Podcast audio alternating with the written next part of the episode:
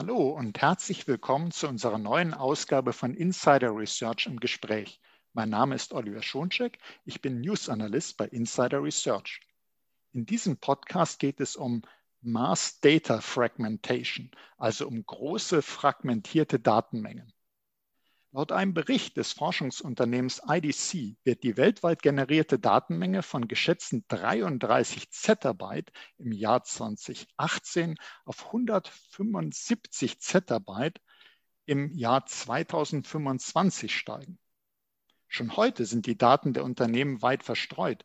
Viele Daten sind den Unternehmen gar nicht mehr bewusst und das bleibt nicht ohne Folgen.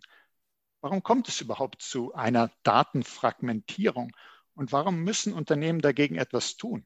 Wie kann man die Fragmentierung der Daten verhindern? Darüber sprechen wir heute mit Wolfgang Huber, Regional Director Dach bei Cohesity. Hallo, Herr Huber, ich freue mich, Sie im Podcast zu haben. Schönen guten Tag auch von meiner Seite. Hallo. Äh, nun, Cohesity hat es sich auf die Fahnen geschrieben, Mass Data Fragmentation zu beenden. Und bevor wir zusammen schauen, wie man das beendet, was versteht man denn genau unter Mass Data Fragmentation? Wie kommt es überhaupt zu dieser Fragmentierung der großen Datenmengen? Können Sie uns da einen Einblick geben, was man sich darunter vorstellen kann? Vielen Dank. Ja, das ist, äh, Sie haben es eigentlich in Ihrem Eingang schon sehr, sehr gut beschrieben. Wir sehen darunter das Phänomen, dass einfach immer mehr Daten natürlich auf der einen Seite generiert werden, in unterschiedlichster Form, an vielen Stellen im Unternehmen und natürlich auch in unterschiedlichsten Stellen gespeichert werden. Das Thema aus unserer Sicht ist einfach historisch gewachsen. Das heißt, es gibt einfach immer mehr Sensoren, alles wird smarter, wir haben mehr Messpunkte, wir haben auch den Bedarf, mehr Analysen zu betreiben. Das ganze Thema Big Data spielt hier mit rein, einfach aus großen Datenmengen hier Insights zu generieren. Das zweite Phänomen, das das enabled hat, ist natürlich auch, dass die Speicherkapazitäten immer günstiger wurden dass wir Unternehmen haben, die verteilt sind, die die Budgets auch verteilt haben und letztendlich auch lokal viele IT-Projekte treiben, was zum Phänomen der Schatten-IT dann auch führt. Und dort werden natürlich auch wieder jede Menge Daten lokal gespeichert. Und wenn wir jetzt auf die aktuelle Situation schauen mit unseren äh, ja noch verteilteren Datenhaltungen, äh, Datenverarbeitung, Homeoffice, Remote Work, ist eigentlich anzunehmen, äh, dass das noch zusätzlich beiträgt, denke ich mal, zu dieser Fragmentierung der Daten.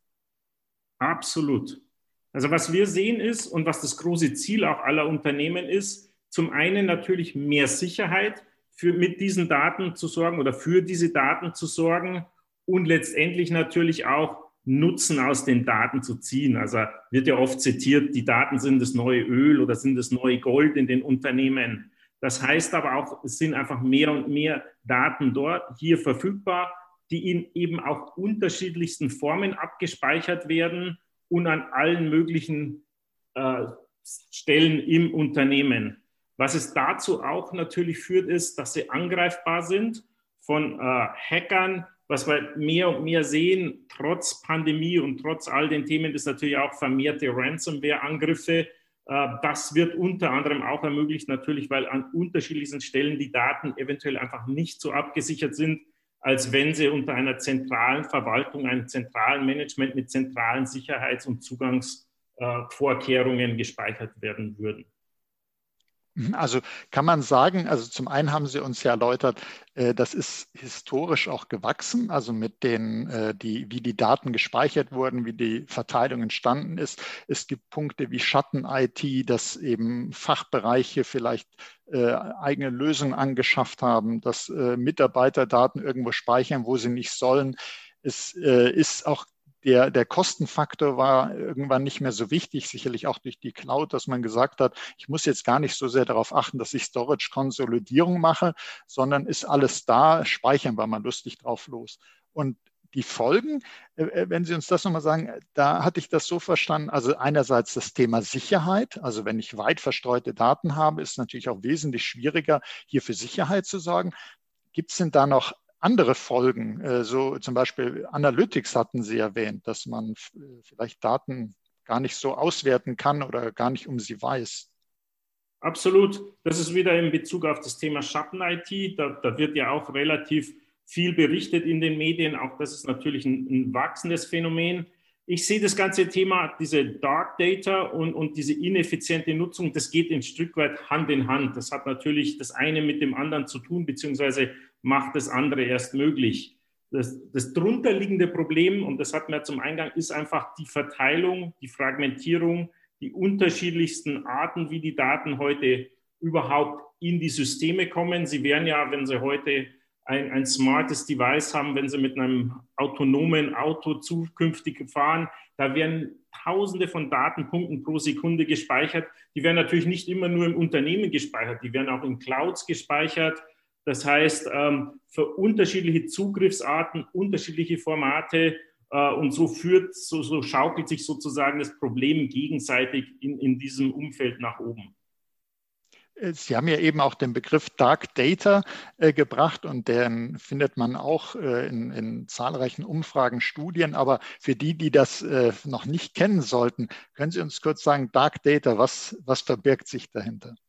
Genau, da verbirgt sich dahinter Daten, die von der zentralen IT-Abteilung nicht gesehen werden, deshalb sozusagen für Sie im Dunkeln liegen dadurch auch von der zentralen IT, von der zentralen Security nicht abgesichert werden können, nicht Hochverfügbarkeit äh, sozusagen für Hochverfügbarkeit geschaffen wird.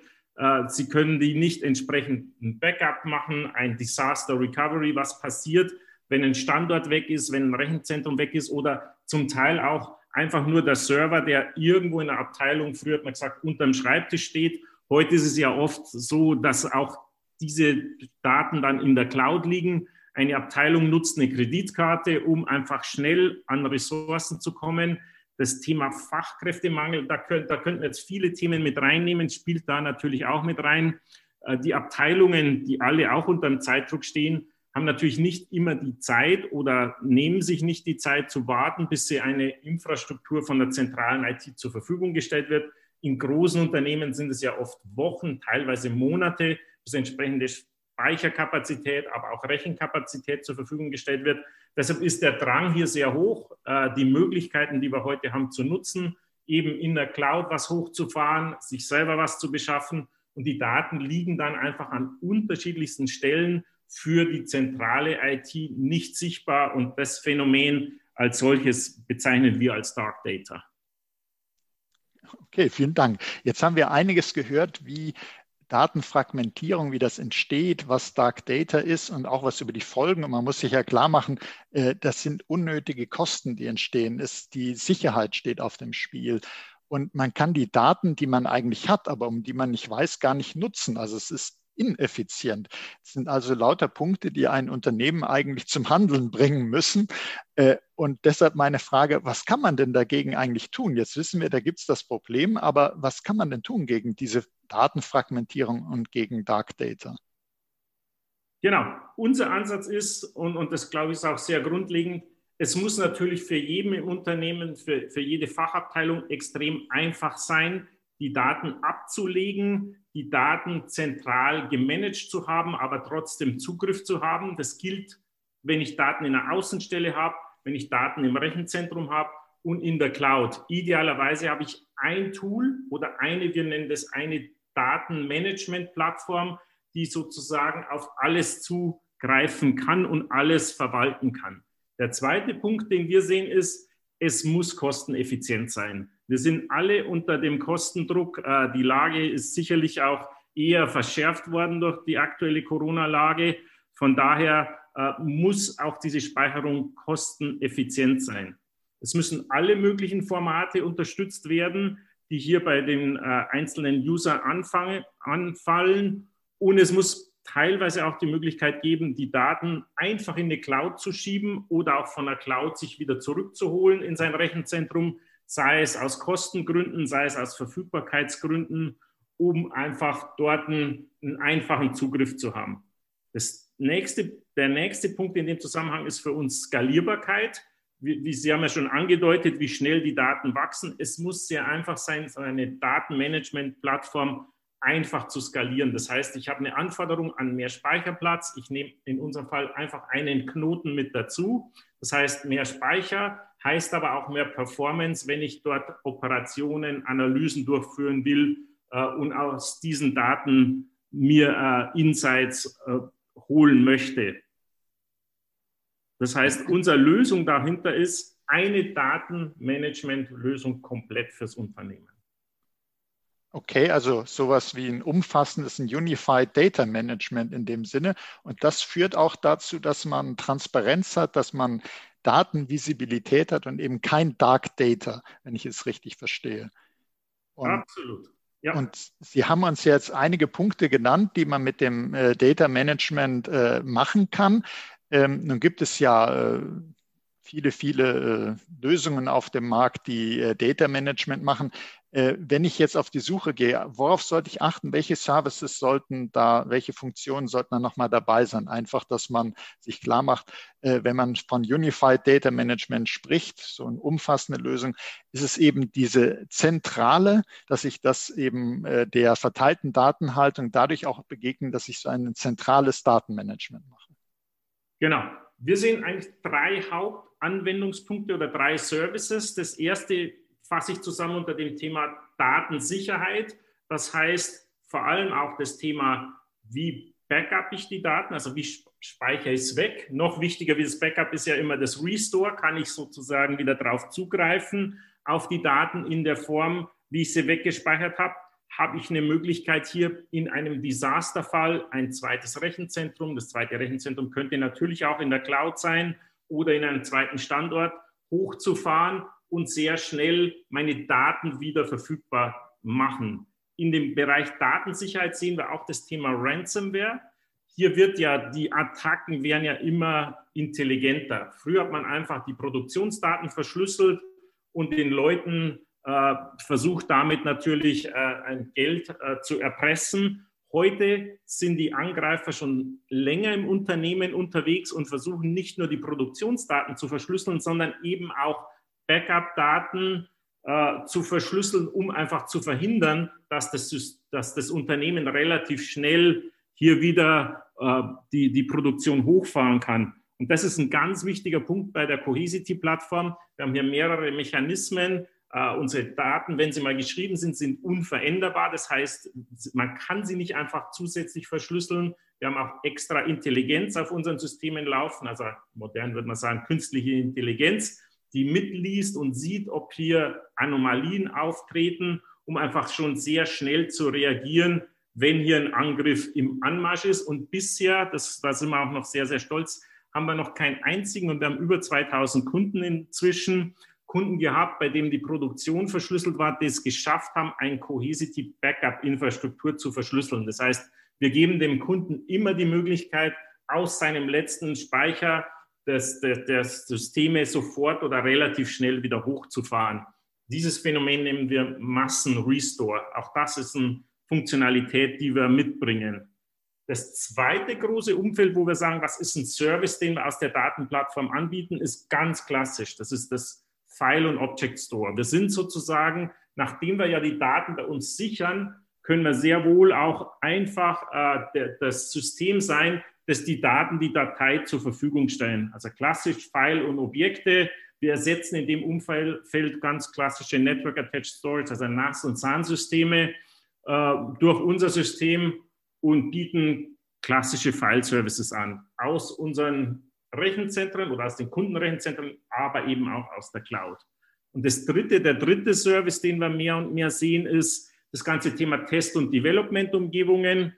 Wir haben Funktionalitäten, die Server sehr schnell dedupliziert und komprimiert hochzufahren. Das heißt, wir können einer Testumgebung innerhalb von weniger Minuten aufbauen, einer Fachabteilung zur Verfügung stellen. Äh, die arbeiten darauf und dann kann man es relativ schnell einfach auch wieder löschen, wenn man die Ergebnisse für sich gefunden hat. Natürlich wieder hochfahren. Also das ganze Thema Test und Development auf unserer Datenplattform ist ein dritter großer Einsatzbereich, den wir heute bei unseren Kunden sehen. Also da kann man wirklich sagen, umfassendes Datenmanagement. Da, äh, also was mir auch sehr gut gefällt, dass sozusagen Test- und Entwicklungsumgebung, dass man auch daran denkt, weil da äh, kann ja auch sehr, sehr viel schiefgehen. Und es ist keinesfalls so, dass man diese Daten weniger schützen müsste äh, oder weniger auf sie achten müsste als bei den produktiven Daten. Und äh, das finde ich auch schon mal gut. Wenn jetzt einer sagt, ich habe ja, ich gehöre zu denen, und das sind ja die meisten Unternehmen, die Probleme haben mit Dark Data, mit äh, Datenfragmentierung. Ich habe dieses Problem bei mir. Wie, wie kann ich denn jetzt loslegen? Was, äh, wie beginne ich damit? Und gibt es da vielleicht auch die Möglichkeit, das als Service zu bekommen oder muss ich das alles selber aufbauen? Nö, da haben wir ganz äh, Heute sehen wir in unserem Umfeld noch sehr viele Kunden bauen sich das selber auf. Also Daten sind in Europa, auch in Deutschland, Österreich, Schweiz, für die ich zuständig bin, äh, sehr oft noch bei den Kunden. Das ist aber definitiv extrem stark im Wandel. Heute machen wir das meiste Geschäft noch mit unserer Lösung in den entsprechenden Rechenzentren der Kunden. Das heißt, er kauft sich heute einen klassischen Industrieserver, den er heute von einem der führenden Hersteller nimmt und nimmt unsere Software-Defined-Lösung obendrauf und hat dann diese Funktionalität. Wir sehen aber ganz klar den Trend, das Ganze auch as a Service zu haben. Da erweitern wir unser, unseren Marktzugang mit den klassischen Service-Providern hier. Äh, die ganz großen hier im Markt, wieder in der Schweiz ist es Swisscom, hier ist es in Deutschland ist es eine Atos, eine T-Systems, eine ACP, mit denen wir hier in den Markt gehen und wir bieten unsere Software für diese Service Provider auch in einem entsprechenden Pay-as-you-use-it Service Provider Modell an. Wir haben uns aber auch noch einen Schritt weiter entwickelt und sehen natürlich auch, dass direkt diese Services mehr und mehr aus der Cloud angefragt werden.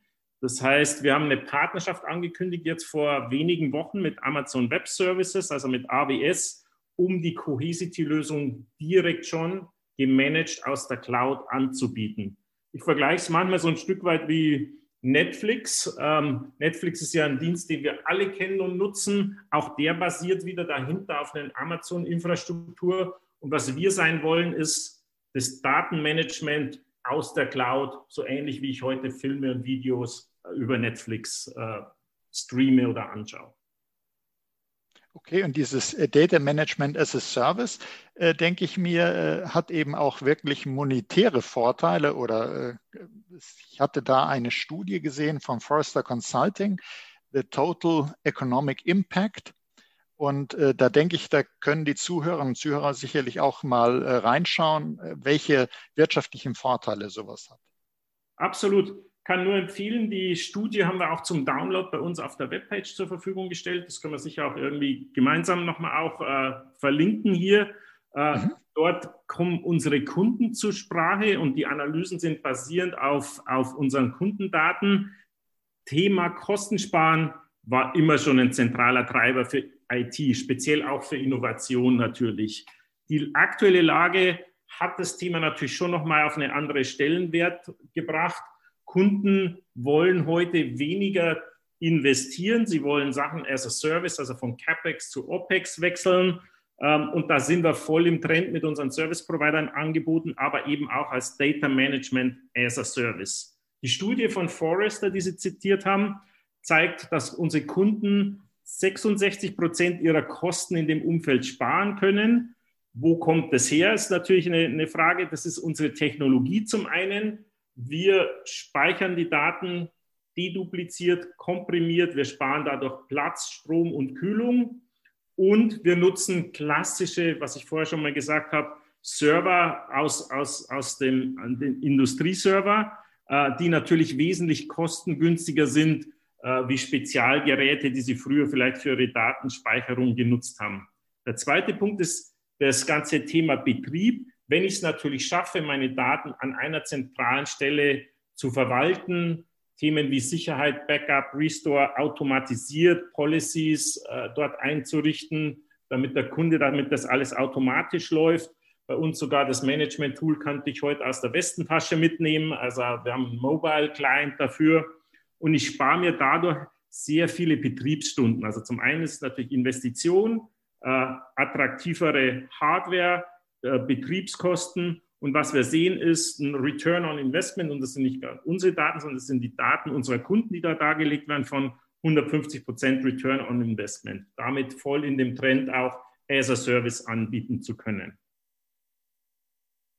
Dann kann man doch sagen, dass das Thema Data Management, also dass man was gegen die Datenfragmentierung, gegen Dark Data tut und vielleicht auch gerade diese SS-Service-Variante, dass das Unternehmen in den jetzt wirklich schwierigen Zeiten besonders hilft, dass das also etwas ist, was man empfehlen kann, was man jetzt sich selber auch auf die Fahnen schreiben sollte, weil man hier äh, ganz klar sparen kann. Absolut. Wir, wir, sagen, wir nennen uns auch manchmal oder werden genannt auch von den Analysten, von den klassischen, von Gartner, von Forrester, äh, von GigaOM, eine moderne Datenmanagement-Plattform. Das wird extra das Wort modern nochmal reingenommen, was äh, diesen Thema hat, äh, einfach zu skalieren, also hyperconverged als Infrastruktur, als das Serverumfeld kommend, aber eben auch jetzt schon automatisch die Brücke in die Cloud und as a Service mit integriert in unsere Lösung. Mhm. Und äh, wenn wir jetzt äh, gesehen haben, was es für Vorteile hat, sich mit Data Management zu beschäftigen und äh, was alles passieren kann, wenn man eben die Daten fragmentiert belässt, äh, dann würde ich jetzt als Unternehmen sagen, okay, ich möchte da jetzt loslegen und ich habe erfahren, es gibt das auch zum Beispiel als SS-Service-Variante. Ich kann das, äh, das erleichtert mir auch den äh, Einstieg. Was würden Sie denn empfehlen als äh, die nächsten Schritte, wenn man das Thema angeht? Wie, wie sieht so ein Projekt aus? Weil äh, ich kann mir vorstellen, äh, verteilte Datenhaltung bedeutet ja, dass das auch äh, viele Bereiche der Infrastruktur betrifft und dass man da vielleicht gewisse Vorbereitungen treffen muss. Wie, geht man denn so ein Projekt an? Was wäre da Schritt eins oder wie kann man sich das Projekt vorstellen? Genau, gut. Der einfachste Start aus unserer Sicht ist natürlich, sprechen Sie mit uns direkt oder sprechen Sie mit einem unserer Servicepartnern oder mit den Service-Providern, die diese Lösung anbieten. Ich würde mal sagen, Sie müssen natürlich in Ihrem Unternehmen auch anfangen, sich bewusst zu sein, wie ist der Status heute. Da können wir unterstützen, da haben wir Tools, da haben wir Analysen äh, und welche Möglichkeiten wird geboten. Wir können sozusagen die Lösung mitbringen was wir aber immer sagen, das Unternehmen selber braucht schon auch einen Bewusstseinswandel. Also es muss zu, am Anfang steht immer, man muss sich selber natürlich seiner eigenen Situation bewusst sein. Wo sind die Daten? Vielleicht auch eine Zielvorgabe, wo möchte man dorthin? Und es ist nicht nur ein IT-Thema. Klar, die IT wird es irgendwann umsetzen, aber es ist auch ein Management-Thema. Äh, und ich glaube, es ist auch bei jedem CIO auf der Tagesliste natürlich für seine Daten die Analysen zu schaffen, mehr Value aus den Daten zu holen, aber auch der ganze Security-Umfeld, das hier mit dabei ist, ist natürlich extrem wichtig in dem Umfeld. Von daher ist es aus unserer Sicht auf jeder Agenda und wir helfen ganz einfach direkt, aber auch durch unser Partnernetzwerk. Und ich denke mal, dass man, wenn man so ein Projekt angeht, sicherlich, äh, da gibt es ja verschiedene Stakeholder. Sie sagten ja schon, die IT, das Management, sicherlich hat die Security auch Interesse daran. Aber ich denke mir auch die Fachbereiche, das wird wahrscheinlich so ein Punkt sein, die zu überzeugen oder ins Boot zu holen, weil die sind ja einerseits auch, wir hatten ja über Schotten-IT gesprochen, äh, welche die vielleicht gerade auch so ein bisschen beigetragen haben zu der Fragmentierung. Und die jetzt einzufangen und klarzumachen, äh, wenn wir jetzt eure Insellösungen, die ihr euch gebaut haben, wenn wir das zurücknehmen und eine zentrale Lösung haben, das ist für euch nicht jetzt irgendwie negativ. Ihr werdet da nicht eingeschränkt in euren Freiheiten, die ihr euch letztlich heimlich erarbeitet habt, ohne dass die IT das wusste, äh, sondern äh, das wird in dem Sinne einfacher oder äh, ihr merkt überhaupt keine Veränderungen in den Zugriffen, höchstens, äh, dass ihr noch mehr Übersicht bekommt und dass es leichter wird. Sind das so vielleicht Argumente oder Ihre Erfahrung, was man mit den Fachbereichen besprechen sollte? Absolut, im Fachbereich. Wir sind eigentlich wirklich für die auch eine Erleichterung durch unser Rollenkonzept, durch die Zugriffe auf die Daten. Das ist natürlich alles äh, sehr, sehr fortschrittlich gelöst heute. Äh, erleichtern wir ihnen den Job, den sie heute haben. Einfach nur, wenn es eine Fachabteilung ist, die für diese Datenverfügbarkeit, Datensicherheit zuständig ist, äh, dann kriegen sie sehr viel Automatisierung für die Abteilungen, die sich mit Intelligenz aus Daten zur Verfügung stellen, die möchten natürlich möglichst große Datenpools haben. Je mehr natürlich Input hier da ist, umso besser werden die Modelle, die sie dort trainieren, die Outcomes, die sie haben. Also das, das hilft natürlich den unterschiedlichsten Abteilungen. Und wie Sie auch schon gesagt haben, natürlich ist die Security-Abteilung ein großer Freund von dieser zentralen Möglichkeit, das alles zu verwalten. Das heißt ja nicht, dass alle Daten zentral liegen müssen. Sie können genauso gut immer noch in der Außenstelle sein, im Rechenzentrum und in der Cloud. Wir geben Ihnen nur ein Tool an die Hand, diese Daten sichtbar zu machen für alle Bereiche, für alle Anwendungsfälle und natürlich auch extrem sicher zu machen, indem wir sie hier zentral verwalten und managen. Okay, das äh, sind äh, wirklich wichtige Möglichkeiten. Auch gerade der Hinweis, man muss nicht die ganze Speicherlandschaft jetzt verändern, sondern man bringt die Transparenz und Verwaltbarkeit hinein und den, äh, den Schutz und macht das Ganze handelbar und äh, leuchtet sozusagen ins Dunkel von Dark Data. Äh, wir werden ja einen begleitenden Artikel zu diesem Podcast auch haben und da packen wir dann äh, spannende Links, zum Beispiel die erwähnte Forrester-Studie werden wir verlinken. Und äh, wir schauen mal, vielleicht gibt es irgendwelche Use Cases. Äh, da werden Sie, liebe Zuhörerinnen und Zuhörer, äh, dann noch weitere Informationen finden, um das zu vertiefen. Weil das Thema haben wir gesehen, das ist wichtig, da gibt es was zu tun. Und das Schöne ist, es ist auch handelbar. Das heißt, es gibt äh, da Lösungen, mit denen man das angehen kann. Und ähm, deshalb möchte ich mich herzlich bedanken, Herr Huber, bei Ihnen für die spannenden Insights, die Sie uns gegeben haben. Und äh, auch Ihnen, liebe Zuhörerinnen und Zuhörer, möchte ich herzlich danken für Ihr Interesse. Seien Sie auch das nächste Mal dabei, wenn es heißt Insider Research im Gespräch. Das war Oliver Schoncheck von Insider Research im Gespräch mit Wolfgang Huber von Cohesity. Herzlichen Dank, Herr Huber. Vielen Dank auch von meiner Seite für das spannende Gespräch.